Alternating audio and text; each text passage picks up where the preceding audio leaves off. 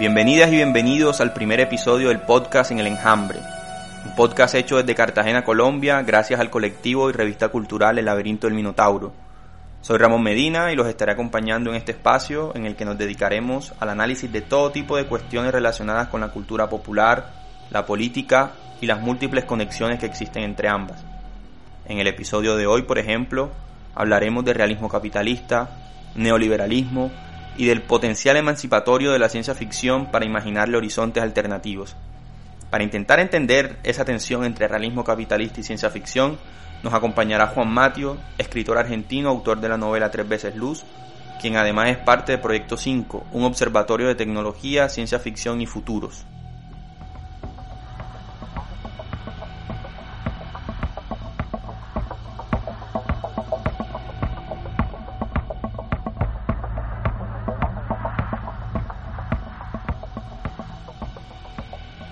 La frase de Frederick Jameson, es más fácil imaginarse el fin del mundo que el fin del capitalismo, es utilizada por el crítico y teórico de la cultura británico Mark Fisher como punto de partida para explicar lo que entiende por realismo capitalista.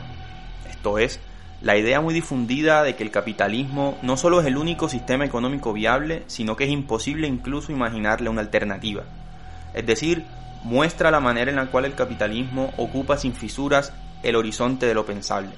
En realismo capitalista, Fisher indaga en los perversos y devastadores efectos de la ideología del libre mercado sobre la esfera social, donde el capitalismo, con su sistema de equivalencia general, es capaz de asignarle valor monetario a todos los objetos culturales. Para Fisher, en suma, el realismo capitalista consiste en una atmósfera general que condiciona la producción de cultura, la regulación del trabajo y la educación, una barrera invisible que impide el pensamiento y la acción genuina. De esta manera, Cualquier esperanza ingenua en que se pueda cambiar algo ha sido sustituida por la aceptación dura de la versión más brutalmente reduccionista de la realidad, lo que se traduce en una lenta cancelación del futuro y en la imposibilidad de pensarnos a muy largo plazo.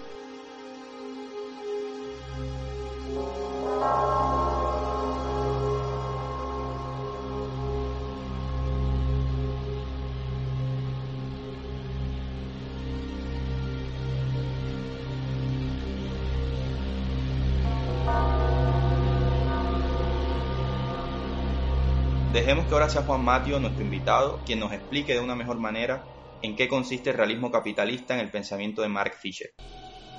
El realismo capitalista es esa parálisis del pensamiento histórico, es la imposibilidad de pensar futuros. Y entonces me parece que Fisher está marcando una distinción entre el posmodernismo de Jameson y el realismo capitalista que sería una distinción generacional porque Jameson piensa en la generación que vivió la derrota, es decir, que tuvo pensamiento futurista y que ya no lo tiene. Y Fisher se centra en la generación que nunca lo tuvo, es decir, nosotros, los que nacimos en el, después de la derrota. Es una experiencia muy distinta, la experiencia de haber tenido una visión futurista y haber sido derrotado, que no haberla tenido nunca. Y eso tiene, entonces teníamos una primera consecuencia del realismo capitalista es la cancelación del futuro. La segunda consecuencia es la cultura de la nostalgia, o la, cultura retro, es decir, retirarse hacia el pasado. Ya que no hay futuro, construimos una cierta melancolía que se nota en la cultura. la moda retro, las películas vintage, la música vintage, ¿no? Entonces, al, no haber innovación formal y no haber eh, posibilidad de ruptura con el presente hacia un futuro, lo que se genera es una especie de, perpetuo loop temporal, donde vamos al pasado a buscar nuestros discos, nuestras películas, nuestras estéticas, nuestras literaturas, y etcétera, Entonces, eso para la izquierda se transforma en en melancolía de izquierda, digamos, en, la melancolía del estado de bienestar, en la melancolía de los socialismos reales, en la melancolía incluso de los métodos formales con los que se dieron las luchas de los 60 y los 70, un cierto, cierta nostalgia por, por las formas políticas de hace 40 o 50 años. Eh, yo creo que, que con esas dos e-, esas dos dinámicas explican el realismo capitalista. Por un lado, la imposibilidad de pensar futuros, por otro lado, la búsqueda en el pasado de un momento mejor. Y culturalmente tiene esta forma, la forma de lo, retro. Ahí eh, Simon Reynolds escribió Retromanía, tratando de pensar esto desde, la música, digamos. Yo creo que, que, eso sucede en todos los niveles de la, cultura. Cuando uno piensa por qué una serie como Stranger Things tiene éxito, es que hay un montón de gente que busca refugiarse en los años 80, los años de su infancia, digamos, sin expectativa de que pase algo mejor después. Entonces hay una nostalgia cultural a, lo mismo que hay una nostalgia política. Y por otro lado hay una dinámica que Jameson explica muy bien en un, ensayo sobre Benjamin, que es el, ensayo de Benjamin, es su tesis que finalmente se la rechazan en Frankfurt, que se llama El origen del Trauerspiel. Él ahí analiza, o sea, el, el es ese género que en Alemania recibió ese nombre, pero que en Inglaterra tuvo a Shakespeare como autor central, digamos, que es el, drama isabelino. Y entonces, cuando, cuando Benjamin mira la dinámica de esos dramas, lo que encuentra es que, para decirlo rápido y después lo explicamos, hay cambio pero no hay transformación. Es decir, hay una sucesión de reyes o de príncipes o de papas dentro de las ficciones, pero el sistema político permanece siempre igual. Entonces yo creería, digamos, que también uno de los efectos que tiene el realismo capitalista es hacer ver la historia como un Trauerspiel, como un desfile de muertos, donde vos podés cambiar el presidente, o podés cambiar el, no sé, la presidencia del FMI, o podés cambiar el Papa, pero el sistema se mantiene siempre exactamente igual. No hay ninguna posibilidad de modificar eh, la estructura. Lo que es, o sea, ¿no? se cambia el nombre del rey, pero no se discute la monarquía. Eso que, que Benjamin percibe en el Trauerspiel me parece que es, un, es una gran dinámica que podríamos pensar asociada a esta época, donde nos permitimos pensar en cambios pero no en transformaciones. Porque la transformación justamente necesita del pensamiento histórico, que es lo que Jameson dice que está eh, obturada. Entonces lo que vos tenés es la idea de que en la, historia de un país se compone de la sucesión de presidentes. En vez de pensar en transformaciones del sistema social, a lo sumo podés apostar por un cambio de un presidente mejor, ¿viste? Hay reyes más buenos, reyes más malos, hay presidentes más buenos, presidentes más malos, reyes más corruptos, presidentes más corruptos, pero lo cierto es que nunca vamos a poner en discusión la estructura. Entonces ahí tenemos la, una de las consecuencias políticas tal vez más angustiantes de, la, del realismo capitalista.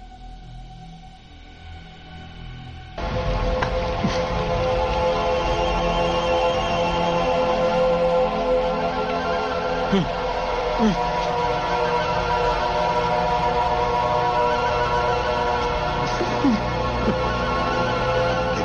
experiencia vivir con miedo, ¿no crees? Ya comprenderás qué significa ser esclavo.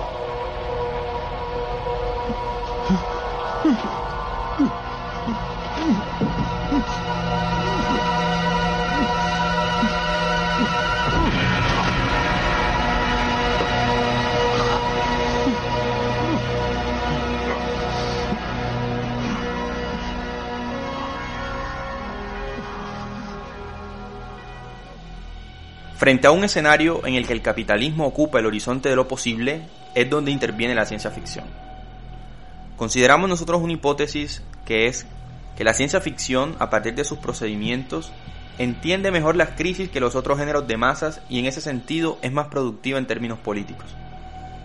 Si bien la ciencia ficción trabaja sobre hipótesis de futuro, en cómo una comunidad percibe su propio futuro, no funciona eso sí como un arte de la anticipación, en la medida en que debe acertar todos los cambios tecnológicos que están por llegar. No, por el contrario, la ciencia ficción nos permite ver es a qué le tenemos miedo.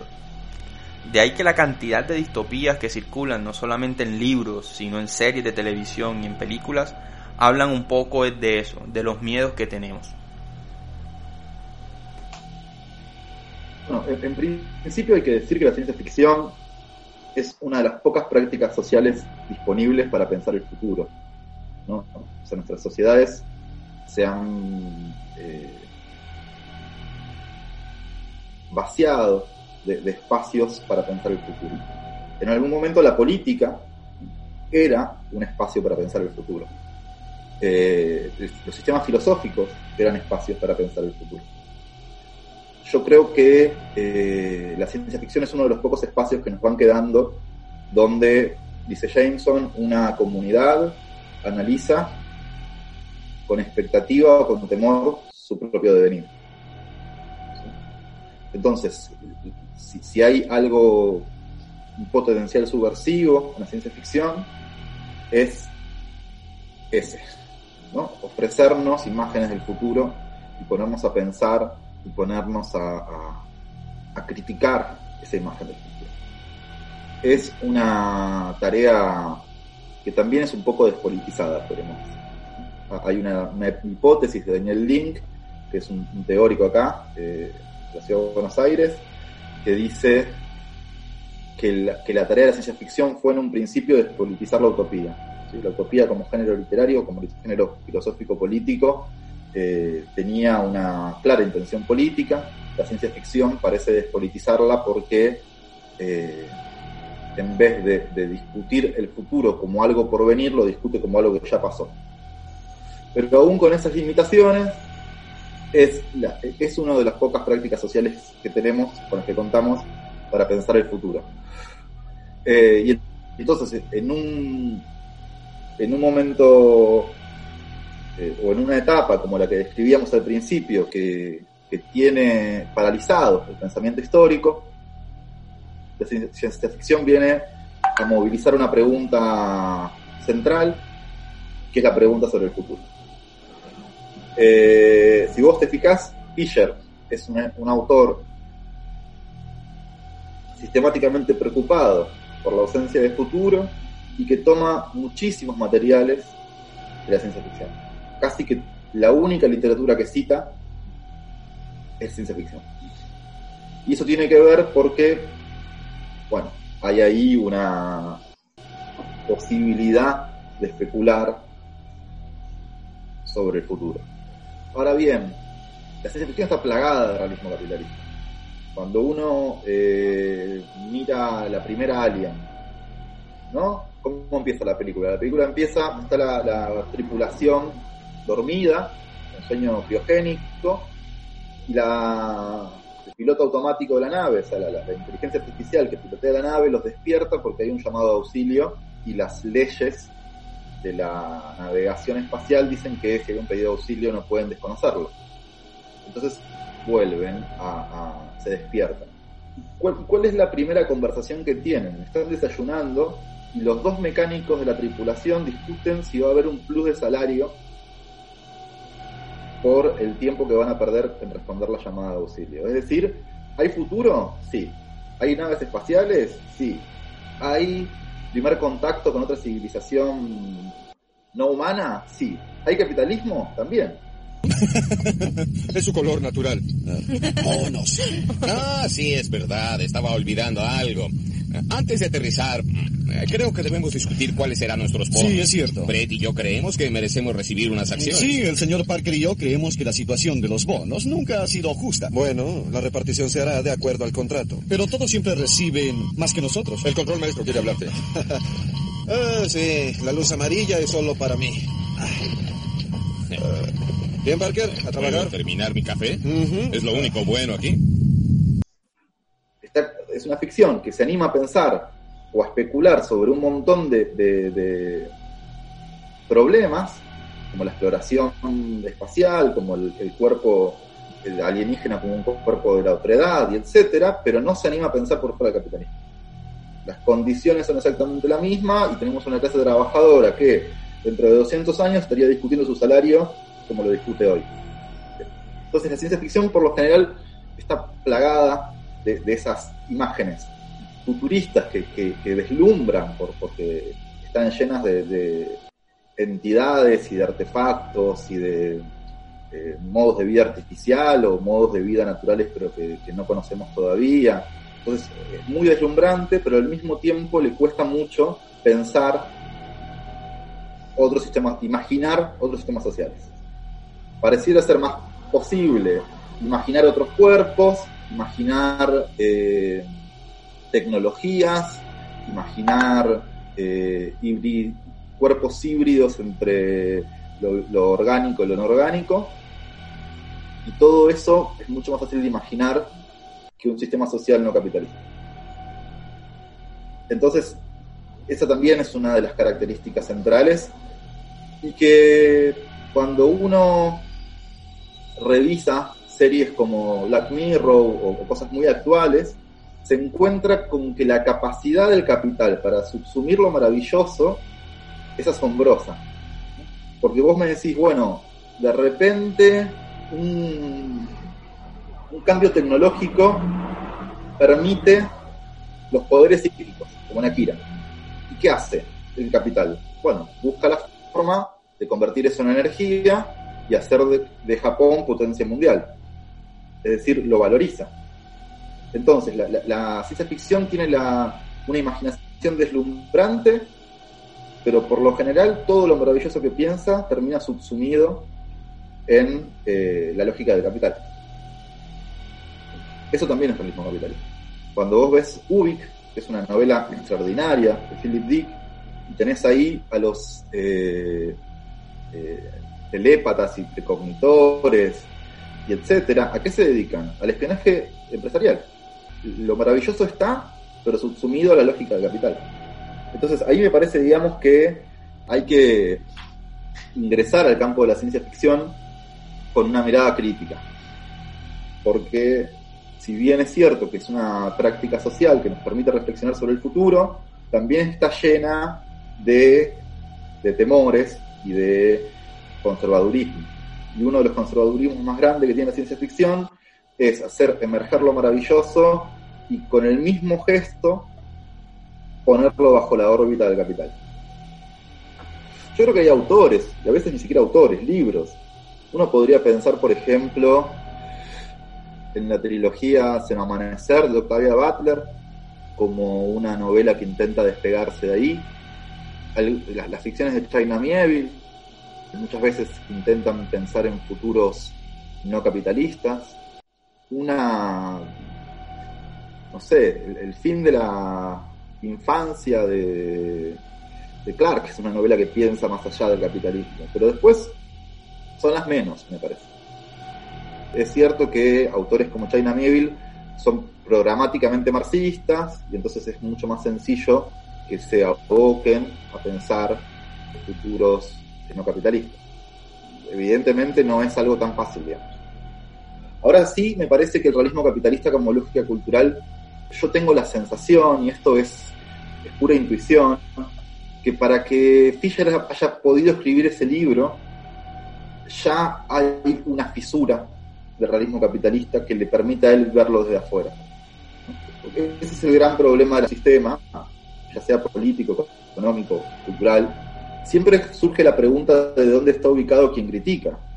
Entonces, si estás dentro del sistema, es difícil que lo puedas ver y lo puedas describir. Entonces, para poder describirlo, aparentemente ya tiene que estar un poco afuera. Entonces, o realismo capitalista es parte del realismo capitalista, o realismo capitalista es una crítica a, ese sistema cultural y entonces ya, ya habla de una, ya es síntoma de una fisura. Entonces sí creo que hay una fisura y que hay una pregunta cada vez más generacional sobre el futuro. Pero hacia dónde va eso no tengo idea.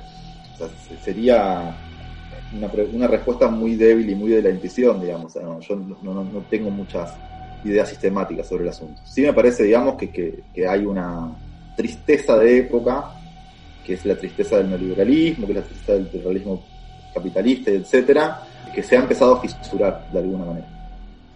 Sin demasiada dirección todavía, me parece.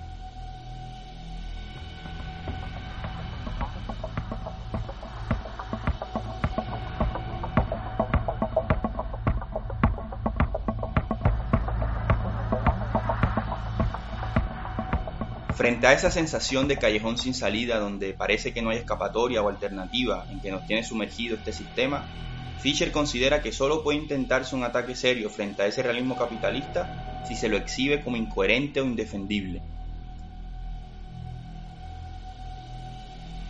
Y, como toda herramienta es un arma si se le empuña adecuadamente, las palabras pronunciadas por Ursula K. Le Guin, una de las escritoras más importantes e influyentes en la historia de la ciencia ficción, son fundamentales para hacerle frente al realismo capitalista.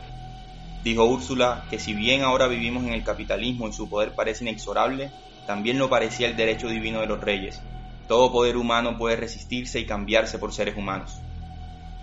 Y bueno, con estas palabras vamos llegando al cierre del programa. Agradecemos enormemente a Juan Matio por su tiempo y sus palabras, por esta explicación, ya que nadie mejor que él para abordar el tema que hoy tratamos. Pueden visitar la página web de Proyecto 5, Observatorio de Ciencia Ficción, Tecnología y Futuros, del cual hace parte Juan, en proyecto5.com, 5 con S y con Y, ya que el nombre es obviamente un homenaje al experimento de Salvador Allende en Chile, también conocido como CyberSync, un sistema de información y control en tiempo real de la economía y de las empresas de propiedad social del Estado durante el gobierno de la Unidad Popular allá en Chile. Ya tendremos una oportunidad para hablar de este tema que es muy, muy importante, muy interesante. Por lo pronto, gracias por escucharnos, gracias por llegar hasta el final. Nos pueden seguir oyendo en iBooks, Spotify, Spreaker y en todas las plataformas de podcast. Sigan al Laberinto Minotauro en Facebook e Instagram para que se enteren de todas las novedades de este programa. Hasta la próxima y chao.